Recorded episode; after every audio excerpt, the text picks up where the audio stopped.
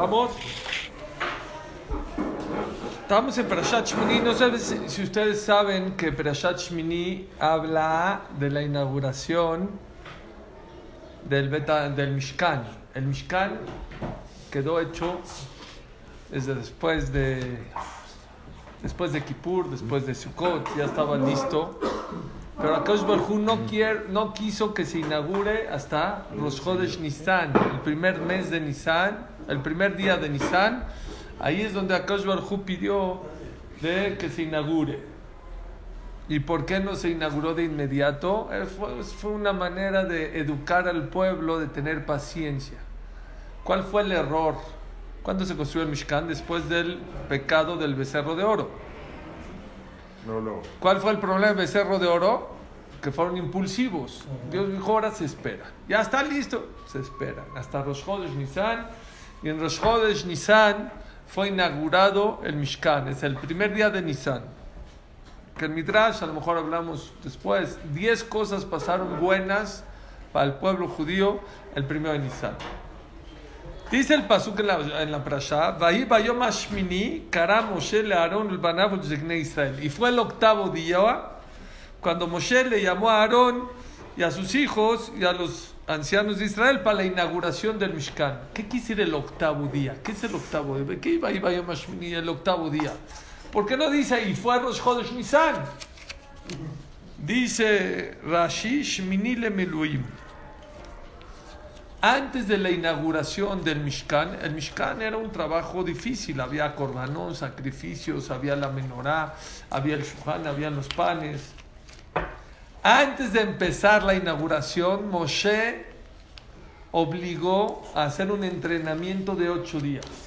Ocho días a ver el funcionamiento, todavía a puertas cerradas. No hay clientes, no hay nada, todo es a, a puertas cerradas. Y la, la, la, Torah le llama Bayoma Shmini. ¿Cómo se llama esta prasha? Shmini. ¿Qué es Shmini? Octavo. ¿Octavo de qué? ¿Qué me importa? A mí lo que me importa es la inauguración. Debe haber dicho Bayi Bayom Rishon, Bayom Rosh Chodesh Nisan. ¿Por qué la Torah le llama el octavo día? ¿El octavo día de qué? De la preparación. Y esto ya hay un mensaje muy importante para todos nosotros, jóvenes. Les dije que Abraham Lincoln dijo en una ocasión, si a mí me dan un árbol para talarlo cuatro horas, tres horas afilo la sierra y en una hora lo corto. La preparación es el éxito de la vida. Mientras mejor te prepares para hacer las cosas, mejor te van a salir en todos los aspectos.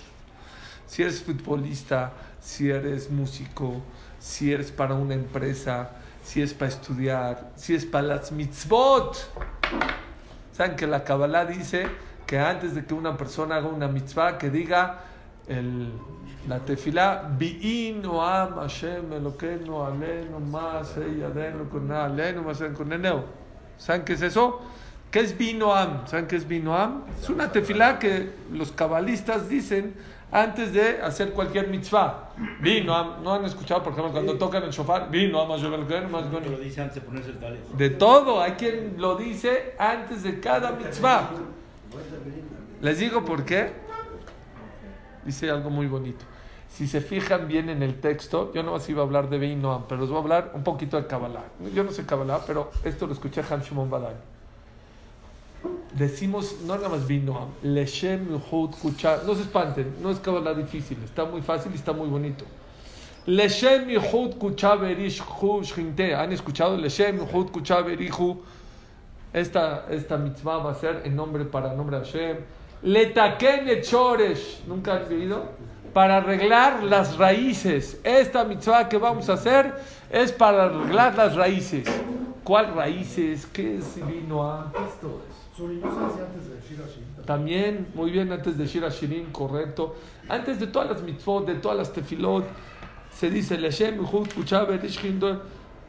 Ahí está. Leshem antes de Shachrit. Leshem, Uhud, Kuchabe, Shinte. Areni, Mujan, Letake. Estoy listo para hacer el eh, tefilat Shachrit. Letaken et Shorsham. ¿Qué es? Para arreglar el chores, chores es las raíces. ¿Qué es las raíces? ¿Qué, es eso? ¿Qué no entiendo? ¿Qué es? Le taquene chores. Oigan qué bonito está esto. Dice el Ham Shimon Badán, Hashem Yareh Hamav Shnotav, viene a México, vino hace un par de meses aquí a México. Dijo así: Me akadosh barjú lo tetzerraot. Hay un pasú que dice que Dios, de Dios no salen cosas malas. No existen cosas malas de Dios, no hay. Dios es pura bondad, pura misericordia. Él echa del mundo de allá arriba pura misericordia, verajá, salud, éxito, parnasá. Entonces, ¿por qué nos pasan cosas no tan buenas?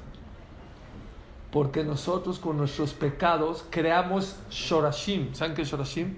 Como pastos, como raíces. Y esas raíces que están en el cielo, cuando Dios echa las bondades, se quedan atoradas y no caen. Y por eso nos pasan cosas no buenas. Pero Dios echa siempre cosas buenas. Y eso es lo que pedimos. Le taqué chores. No voy a poner el teflín, no voy a poner el talit, voy a prender las velas de Shabbat, voy a decir Birkat Amazon, voy a decir Shachrit.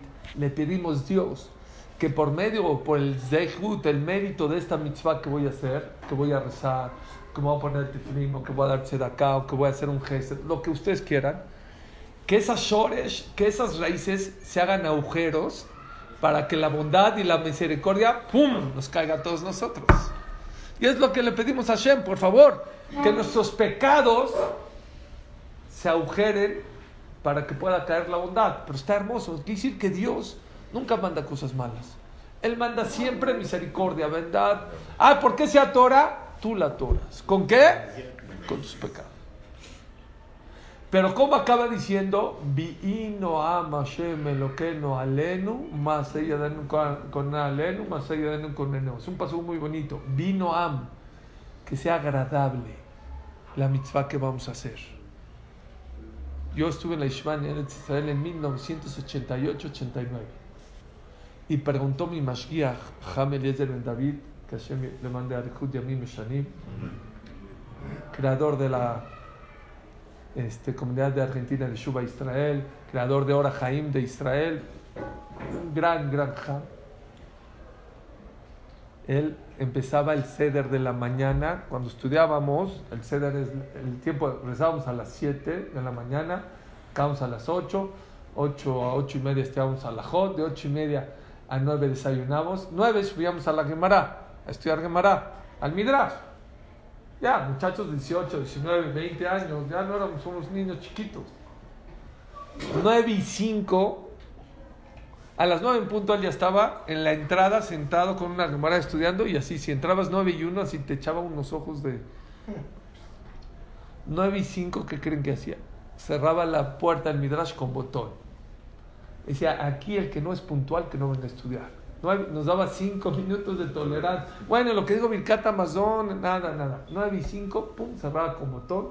Cerraba como media hora como botón, luego ya la abría otra vez, pero pues todo el mundo corríamos. Entonces, en una vez dijo, ¿por qué decimos vino a que sean agradables las mitzvot y nosotros hacemos mitzvot y no son agradables? Nos cuestan trabajo o las hacemos con peso, con flojera. Dijo esto que le estoy diciendo uno de los secretos para poder hacer una mitzvah y sea agradable es que no lo hagas de aventón. No es lo mismo llegar a rezar siete y media que llegues siete y veinte. Te pongas el tefilín, estés listo. Oh, es otro shachrit completamente. No es lo mismo que aquí se prende velas, eh, siete veinte, hijo, son siete veinte, veintiuno y corres. A que siete y diez estés vestidito, o la mujer ya esté arregladita, pintadita, con dulces para sus hijos, es otra tefila completamente. Ese es el mensaje, el primer mensaje de esta perashá. La Torah en vez de decir Bayom Rishon, el día de Rosh Chodesh, el primero del Chodesh, no dice así la Torah. Dice Bayom y fue el octavo día. ¿Por qué el octavo día? El octavo día de la preparación, porque todo el Mishkan depende de la preparación. Esos ocho días valen oro para la preparación. Y eso es muy importante en la vida, hay que prepararse para ser papá, hay que prepararse para casarse, hay, que, hay gente que está su cabeza, conozco novios, me tocó un caso hace muchos años de una pareja que se deprimió acabando la boda. Pues sí, le dije, pues es que estoy deprimido, ¿y ahora, ¿y ahora qué? Le dije, pues sí, llevas un año entre que la flor, que esto, que las invitaciones, que los cuates, que el compromiso, y de repente todo se acaba en unas cuantas horas y ahora tu cabeza que le gastaste energía, yo no digo que hay que ser bodas malas, pero no puedes dedicarle a lo material toda tu cabeza cuando eres una pareja. Tienes que pensar un poquito en la preparación, qué es ser un esposo, qué es un esposo, qué es una pareja, cómo voy a cambiar mentalmente, cómo voy a llevar con mi esposa, cómo voy a llevar con mis hijos, cómo voy a llevar con mis, con mis padres, con mis... Hay que prepararse. Una persona que ya quiere cuidar Shabbat, por ejemplo, ya cuido Shabbat, no sabes ni qué es Shabbat, ni qué onda, ya voy a poner tefilín. Estudia, dice el Sforno, ¿quieres hacer bien la mitzvah? Estudia la mitzvah. Ve la grandeza de la mitzvah, el pago de la mitzvah, la salahot de la mitzvah. Y ahora sí, cúmplela. Ahora sí vas a entender, la vas a hacer de otra manera, de una manera distinta. Es lo que dijo este Abraham Lincoln. Si a mí me dan cuatro horas para talar un árbol, yo le doy tres horas a afilar la sierra y en una hora lo tolo. Va a ser un edificio. Lo más importante, ¿qué es? Los planos. Si tú tienes bien los planos, ya los edificios. Pero si tú tienes los planos más o menos, y ya que estás construyendo, Shema Israel, ¿qué va a pasar con eso? Todo en la vida. Y yo les digo, la verdad, en México somos muy al, al ahí se va. Los americanos, los gringos, la verdad. Por eso nos llevan. Todo es con estructura. Han ido ahí a Estados Unidos los freeways, ¿de qué tamaño son? Aparte de seis carrilos, ¿qué hay al lado? ¿Qué hay al lado? Jardín. Jardín. ¿Para qué? Porque ellos ven el futuro, ellos tienen, están planeando. Hay gente que no, Aquí el viaducto, un carril y medio, y luego le hacen la raya, nada más borran la raya, y ahora ya de dos carriles entre tres carriles. Pero tiene jardín en medio. Sí, también ya pusieron el jardín. Hay que prepararnos más. Para lo que hagas en la vida es un secreto de vida. Ok.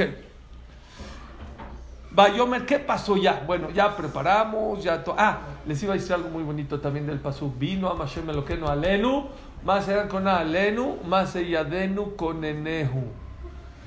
Vino ames que sean agradables las mitzvot, más Yadenu con Onehu. Y a Dios, prepáranos nuestras manos, que es, representa el, la actitud, a que estén hechas con, correctamente. ¿Saben cuándo decimos ese pasuk? Motzai Shabbat. Vino a Mashem Eloqueno Alenu, más que sea agradable, no es nada más en las mitzvot. Lo que hagamos, dice el Mishnah ese pasuk hay que decirlo con kavaná como debe ser. ¿Saben por qué? Bueno, así yo lo entendí el Mishnah porque de ahí depende tu trabajo. Maseyadenu con enehu. Diosito, miren, uno dice cosas y ni sabe lo que está diciendo. Por ejemplo, si cae entre semana Yom Tov, no se dice ese pasuk en Motzai Shabbat. No, no decimos ese versículo. ¿Por qué no se dice ese versículo? Porque no, no vas a trabajar toda la semana. No. Aquí es cuando vas a trabajar toda la semana. Di, no no alenu, que sea agradable mi trabajo. Que me guste lo que estoy haciendo. ¿Cuánta gente, Baruch Hashem, está haciendo a lo mejor mucho dinero? Pero no le gusta, está de mal humor le pedimos a Hashem, no nada más que nos vaya bien, que vino Am, que sea agradable. Porque la persona que le gusta lo que hace, ni si, no, no, siente el trabajo. Umaseyadenu con Eneu. Y prepáranos nuestras manos, que estén bien hechas, que lo que hagamos tenga éxito en la vida. Hay gente que se salta, se no sabes lo que te está saltando. Eso es lo que quiere decir este paso. Vino Moshe Rabben, y esa fue la tefilá que también se hizo el día del Migdash. El Beta Migdash ya estaba hecho y no bajaba la Shekhinah hasta que vino Moshe y dijo, vino a Mashem lo que no alenu, con alenu, y ahí empezó y bajó la Shekhinah y empezó a sentirse la santidad. Bayomer el Aarón y le dijo a Aarón, Karle Haigel ben Bakarle Hatat, empieza ahora sí ya los korbanot, los sacrificios, tráete un becerro, baile hola eran tipos de corbanot, no les voy a alargar. Dice Bayomer Moshe Aarón, Kerabe la misbeach. Acércate. Baset jatateja y empieza a hacer tu corbán. El Cohen tenía que ser un corbán, era el Cohen Gadol, el primer Cohen Gadol. Dice Rashi, ¿qué es acércate? Pues ¿qué? Aarón, ¿dónde estaba? ¿Estaba lejos? ¿Por qué le dijo acércate? Le debe haber dicho, haz.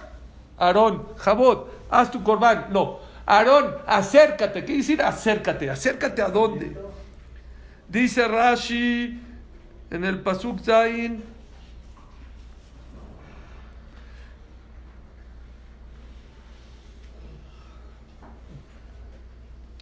Dice así, Shayaron Bush. Aarón le daba vergüenza, no se quería acercar. Así como yo voy a ser Cohen, no puedo. ¿Por qué? Vean qué bonito.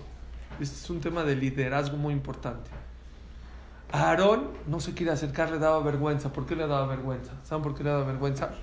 Porque hace menos de un año cuando Moshe estaba arriba en el Har Sinai y el, pueblo, el pueblo pecó con... ¿Quién fue el que dio la idea? A ver, denme el oro para hacer el becerro de oro. Y se lo dio de inmediato y lo echó de inmediato a Aarón. Pero él pensó que no se lo iban a dar. Correcto. Correcto. Muy bien, señor Beto. Él pensó que no se le va a dar, pero al final, por culpa de Aarón, se hizo el becerro. Dijo, ¿sabes qué? No puedo me da vergüenza yo ser el Cohen cuando yo hice que por mi culpa, a lo mejor mi intención era buena, no era mal, no importa, pero por mi culpa se ha hecho el pecado más grande en la historia del pueblo judío, que el becerro de oro fue por mi culpa. Pero si no lo mataban. ¿Y qué le dijo? ¿Qué le dijo Moshe? Amar Moshe, la matabosh le No te dé vergüenza. ¿Sabes por qué Dios Mira, se me enchina el cuerpo. ¿Sabes por qué Dios te escogió? ¿Por qué te escogió a ti justo? ¿Qué es un Cohen? Cohen viene a acercar los korbanot, los sacrificios de la gente que pecó. Justo por eso te escogieron a ti. Porque tú sabes lo que es pecar y lo que es arrepentimiento. Y quiero que tú seas el ejemplo y por eso Dios te escogió. Lo que Aarón pensó que era un fracaso, fue el éxito de Aarón. Por eso lo escogieron. Lo mismito pasó con Moshe.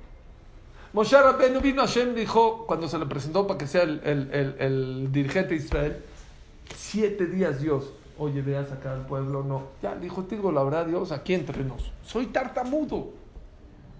Soy tartamudo. Yo no soy. Yo no soy la persona ideal. ¿Qué dijo Bajo? Tú vas tú vas a. Pero pues tiene un defecto. Oye, para hablar con un faraón necesitas labia. Es exactamente el mismo concepto. ¿Sabes por qué Dios escogió a Moshe Rabbenu? Porque era tartamudo. Porque si tendría una buena labia, no serviría. Porque la gente de Israel diría, ah, él cree que tiene buena labia, y va a hablar con el faraón, y va a fracasar. Cuando lo vieron tartamudo, Dijo, seguro es de Dios, porque un tartamudo no va a convencer a, Paró. El mismo concepto, exactamente. Hay veces una persona piensa que su defecto es su fracaso. Y no te das cuenta que tu defecto, ese es lo que te hace grande en la vida. Esa es tu virtud. Conozco a una persona, un amigo, que nació con un pie más grande que el otro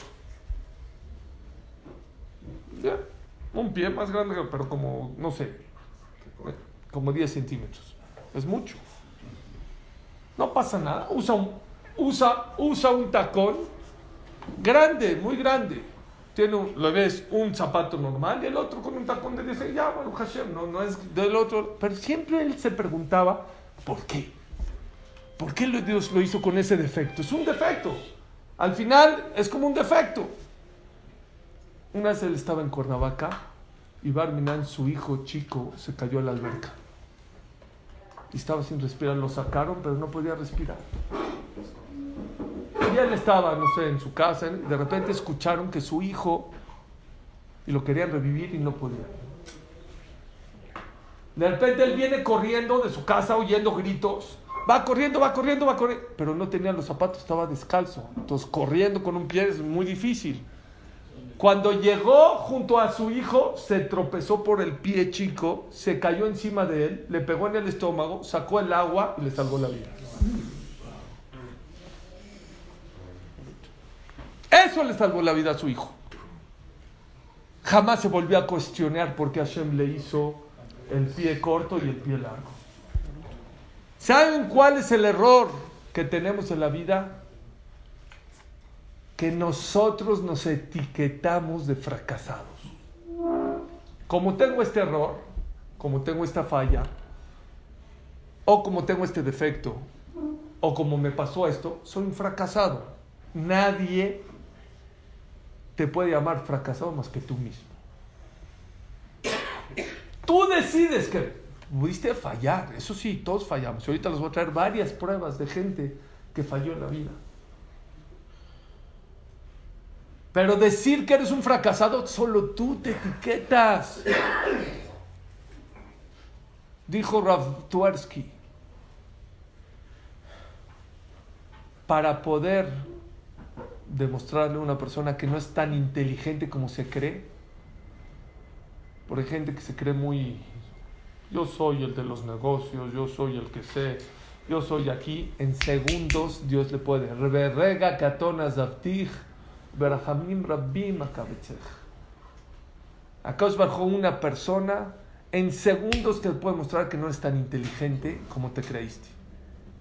Un mal negocio, cruzarte mal la calle y que va a un coche, distraerte un poquito y chocar. En segundos, dice el Pasuk, Berrega Katón, si Dios te abandona un segundo, Berahamim Rabbi Barminan puede ser que Hashem te haga que necesites mucha misericordia. En segundos. Dice Raftuarsky para, para demostrarte lo grande que eres, que no eres un fracasado, que Dios te quiere puede años y años mandarte cosas buenas y no, y sigues pensando que no te mereces. El síndrome del fracasado. Yo, pero oye, ya te mandé un hijo, ya te casaste, Baruch Hashem, ya. No, yo soy un fracasado. ¿Por qué? No, por más que Boreolam te quiere demostrar que te quiere. Fallaste, sí, fallaste. Hay mucha gente que falla.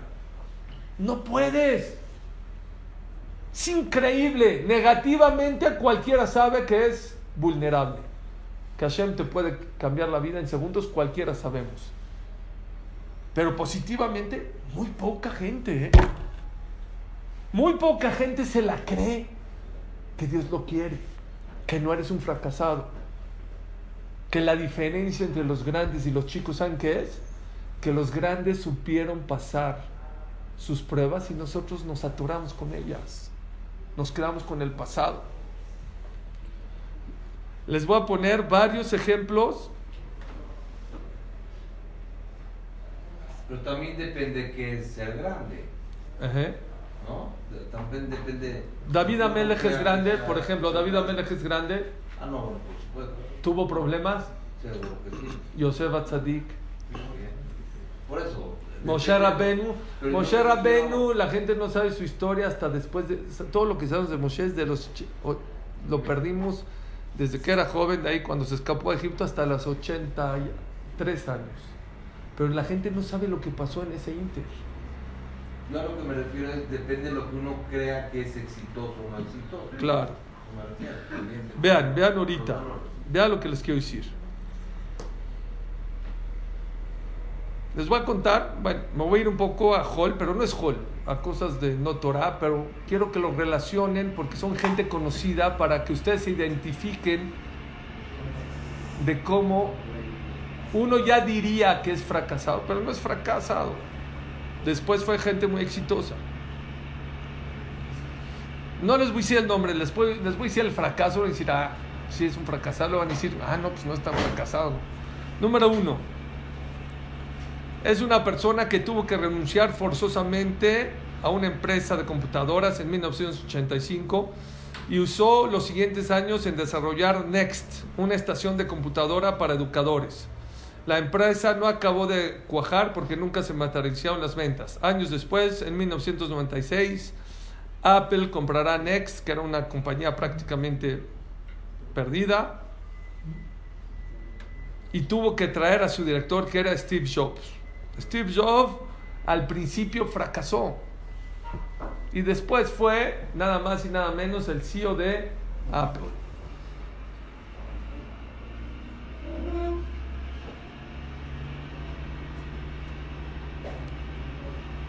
El coronel Sanders, ¿sí saben quién es? Sí. El fundador de Chicken. Chicken, chicken. De Chicken, de Kentucky Fried. Chicken. Es taref, ¿eh? No vayan a comer. pero- Bueno, bueno, creo que fue de los anuncios más que más eh, pautaron ahorita en el Super Bowl, por lo menos en digital. Kentucky Fried Chicken, en ESPN y en esas. Bueno, él iba de puerta en puerta tocando y la gente le decía, no, tu pollo no sirve, tu pollo no sirve, tu pollo no sirve, hasta que logró hacer la famosa cadena alimenticia a nivel mundial de Kentucky Fried Chicken. Una edad muy grande, ¿eh? ¿Eh? Una edad como de 70 años. Sí, sí, sí, a una edad grande, sí, es correcto. Oigan, algo les iba a decir. Este, él, él dijo que no quería ser el más rico del panteón. Esto no tiene que ver con lo que estamos hablando, pero me acordé de una frase que él dice que él no quería ser el más rico del panteón. Le dijeron, ¿por qué? Dijo, porque aunque sea el más rico, no hay con quién hacer negocios allá abajo.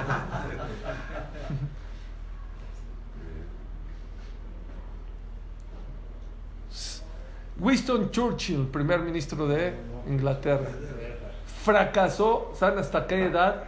Hasta los 62 años. Hasta los 62 años fracasó. Hasta los 62 años es cuando, después de muchos fracasos, pudo llegar al, primer, eh, al, al, al cargo del primer ministro eh, británico. Y nada más fue un periodo, ¿eh? pues, ya. Está bien. Steven Spielberg, ¿sí lo ubican o no? Fue rechazado tres veces de la universidad donde aprendería a estudiar, la Universidad of South, eh, Sur de California. Sin embargo, nunca dejó perseguir su pasión por el cine y a la vista está, pues, no le ha ido tan mal. El Rey León, el Rey, no sé, ya saben. No, eh, Star Wars, ¿no? ¿Qué hizo? Titanic. Bueno, este es el que más me gusta. Y hay una frase que, el que sabemos de frases, Tomás Alma Edison. ¿Sí? ¿Saben? Le mandaron, oigan esto, él iba a la escuela y era un genio. Entonces, como era un genio, no ponía atención en las, en las clases. Entonces le mandaron un papelito a su, a su mamá de la escuela. Está bien. Llegó, vean que es una madre inteligente. Llegó la mamá y le dijo, Tomasito, ¿qué crees? Me acaban de mandar un papel de la escuela. Dijo, ¿qué pasó? ¿Qué? Me dijeron que eres tan inteligente, tan, tan inteligente, que ya no puedes estudiar en esta escuela. Voy a tener que contratarte a alguien eh, particular, porque eres tan... Sí, dislexia y tenía esto y la verdad, no, está bien, y así hizo. Y después cuando falleció su mamá y empezó a ver, encontró ese papelito. ¿Saben qué decía el papelito? Su hijo es demasiado estúpido para aprender. No lo podemos, no lo podemos recibir aquí en la escuela. Vean la- el genio que era su mamá. Él dijo así, tuvo que, para poder hacer el primer foco, tuvo que hacer mil focos, mil diferentes focos. La escritora famosa Rowling. ¿cómo se llama? J.K. Rowling. J.K. Rowling, es así lo tengo, la verdad, pero no sabía. Dice así, no sabía pronunciarlo, por eso no les dije. Escribió un libro chiquito de Harry Potter. Fue al periodismo, la corrieron. Fue madre soltera. Llegó a quedar arruinada en una hija a la que cuidar y sacar adelante, contando solo con la ayuda económica de la seguridad social, o sea, vivía del gobierno. Cuando cambió en 1997. Charles Chaplin, lo mismo. Fracasaba, fracasaba. Disney lo tengo, pero no lo quiero decir porque ya me dijeron que es antisemita, entonces no quiero hablar de él. Einstein lo tengo en la lista acá también. Einstein lo corrieron de la escuela también.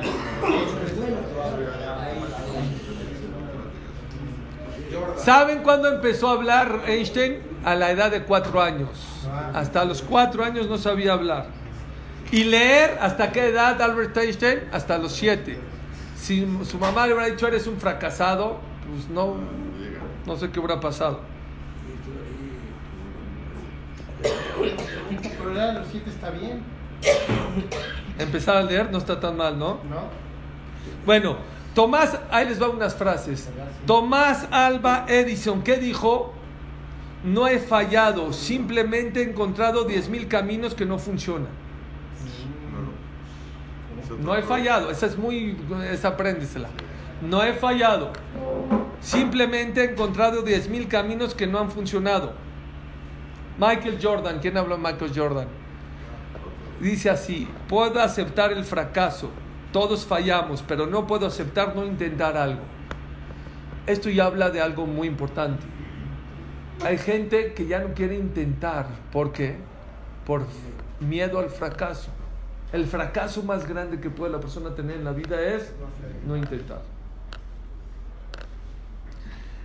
Otro, justo esta, la de Harry Potter, dijo, es imposible vivir sin fallar. Es verdad. Es imposible. Díganme quién en la vida no ha fallado, no se ha caído, no ha fracasado. De los errores se aprende. A menos que vivamos con tanta cautela que no vivamos en absoluto. Y en ese caso hemos fallado por default. La persona que... Está buenísimo.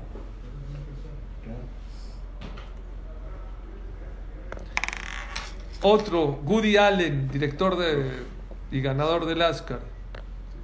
Si no fallas, quiere decir que no estás haciendo bien las cosas. Algo anda mal. La persona que hace bien las cosas es porque seguramente falló una, dos, tres, o diez, o diez mil veces. Este Truman Capote es periodista y escritor.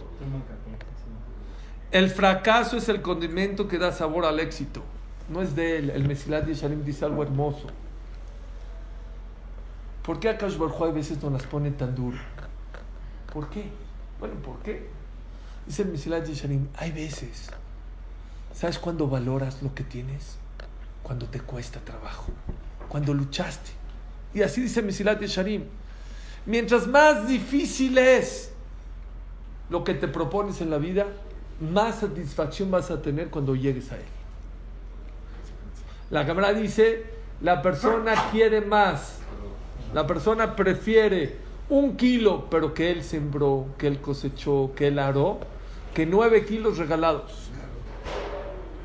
Y por eso hay gente que le ha pasado, a mí me pasó, mi esposa, Baruch Hashem, se quedó embarazada de inmediato. No valoré. Ah, sí, pues sí. Me casé, Baruch Hashem, todo. Abortó. Bueno, perdí una bebé de seis meses de embarazo. Pero nació, vivió. ¿Eh? La primera, sí. Nació en el Shabbat, murió en Shabbat unas horas, era muy chiquita, pesó nada, pero. Uf, ¿Saben qué es? Durísimo salir del hospital con leche, mi esposa, parto, todo normal, fue un parto normal y salir sin bebé, durísimo. Bueno, el doctor dijo, no te preocupes, basta. Al, al mes, Baruch Hashem se volvió a quedar embarazada. Pues otra vez abortó a los 40 días. Y luego se tardó unos meses, Baruch Hashem tuvimos a, a nuestro primer bebé. ¿Saben? Cada segundo como disfruté que las náuseas y que, nada, qué náuseas. Y mi esposa estaba feliz que tenía náuseas. Hay veces a Kadosh Barhu te manda a la cama, no por castigo, ¿eh? te manda una gripa fuerte o, te, o se te descompone tu coche o te pasan cosas, no para castigar, para que goces lo que tienes, para que disfrutes lo que tienes. Hay veces cuando Dios ve que lo que te va a mandar no lo vas a disfrutar o no lo vas a valorar, te la pone dura. Y mientras más difícil sea, esto lo deja manichar. Díganme quién goza más la salud, el que toda su vida estuvo sano o el que se enfermó y se curó. Oh. ¿Cuánto vale? A mí se me zafó el hombro y me operaron y estuve seis semanas sin moverlo. ¿Saben qué es abrocharse? Que te puedas abrocharse el botón de la camisa tú solito. ¿Sabes qué es ponerte tú los calcetines tú solo? ¡Oh!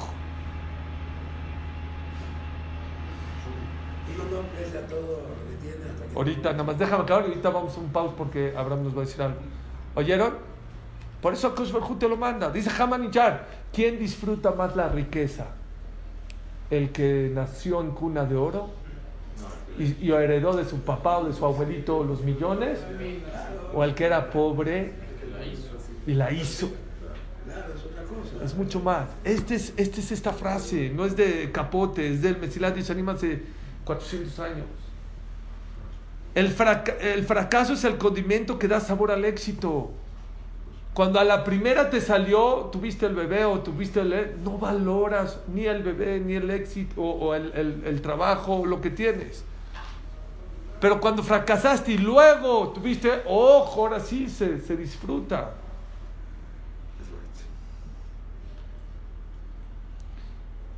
Hay otro que dice, el fracaso tiene que usar, usarlo como una piedra angular para la construcción. Cierra la puerta del pasado. Mire, esto me encantó. No intentes olvidar tus errores, pero no te pierdas en ellos. Me fascinó. El que olvida sus errores es un tonto, porque los va a cometer otra vez. Pero el que vive en ellos también es un tonto. Por eso dice muy sabio, no intentes olvidar tus errores, pero no te pierdas en ellos. Salte, cierra la puerta del pasado, pero no te olvides de ellos. No dejes que se roben tu energía, tu tiempo, tu espacio. Hay gente que vive ahogado en errores del pasado, ya lo pasado pisado. O como hay quien dice, cuando te caigas, no te levantes sin antes levantar algo del piso. ¿Te caíste? Levántate, pero antes de levantarte, Aprovecha. Aprovecha.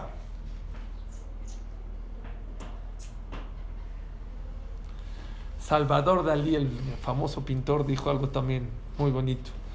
No temas a la perfección, nunca la alcanzarás, no te preocupes. Nadie es perfecto. ¿Saben quién es perfecto? Dios. Nada más Dios. Perfecto solo Dios. Todos la regamos. Rabbi Yuni nos enseñó en la Yeshiva. Ese es el error de toda la gente. Toda la gente piensa que los grandes jajamín, los grandes dirigentes, los grandes artistas, los grandes deportistas, nunca se cayeron. No es cierto. Y por eso Jajam, este, Yuni nos decía, no leas libros donde hablan de un grande y nada más hablan de sus virtudes. No, no, esos no me gustan. Y me acuerdo, había uno de Rabiakov Kaminevsky que ahí hablaba también de chiquito, de cómo la regaba, cómo era, y luego fue grande. Pero no le puedes pintar a una persona que los grandes nunca se equivocaron, fueron éxitos. No es cierto. Es más, ayer en el minuto de vida, por en el minuto de tu vida, no sé qué mandan por WhatsApp, un rap dijo algo muy sabio también. Hay veces, no es que tú te caes, Dios te tira. No hay, no hay levantarte, te caes. ¿Y entonces para qué me tiró? Porque la prueba es no a ver si te caes, cómo te levantas, cómo reaccionas a tu caída, cómo te sientes. Esa es tu prueba. Hay veces tu prueba es no caerte, pero hay veces tu prueba no es no caerte, te van a tirar, te van a caer.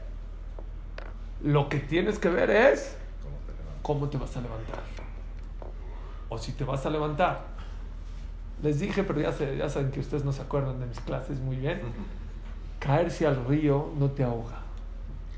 El que no saca la cabeza es el que se ahoga en la vida. Caer en un error no es el que te mata. Vivir en él, ese es el que te mata. Otro escritor dice, el fracaso fortifica a los fuertes. El fracaso fortifica a los fuertes.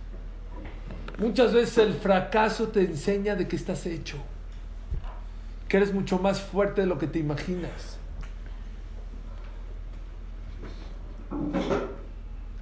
Este también me encantó.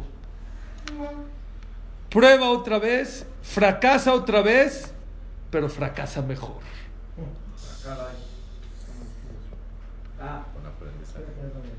No puedes fracasar igual.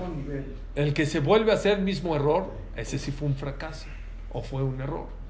Fra- prueba otra vez, fracasa otra vez, pero ahora fracasa mejor.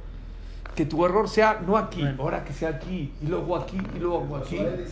Eso fue lo que Edison, hasta que llegó al esto. En conclusión, antes de que Abraham nos diga su, su, No, todavía no. Les voy a decir, esta vida es como un ring de box. ¿Quién pierde en el ring de box? Rocky Balboa. ¿Ustedes vieron Rocky? ¿Quién pierde? No el que se cae. El que no frega. El que no, se, levanta. Ese es el que pierde la vida. Y eso es lo que le quiso decir Moshe a Aarón. Es más que eso. No nada más que aprendes de tus fracasos, hay veces tus fracasos son tu éxito. Hay veces que tu defecto es lo que te hace grande. Moshe fue grande porque era tartamudo. Aarón fue el líder de clan Israel en Aarón. ¿Por qué? Porque la regó o no fue fuerte o pensó por su culpa hizo. Ese es el que quiero que sea el ejemplo del que acerca el corbán para el lejaper, para perdonar a los demás. Apaguen, ahora sí, apaguen y que nos diga Abraham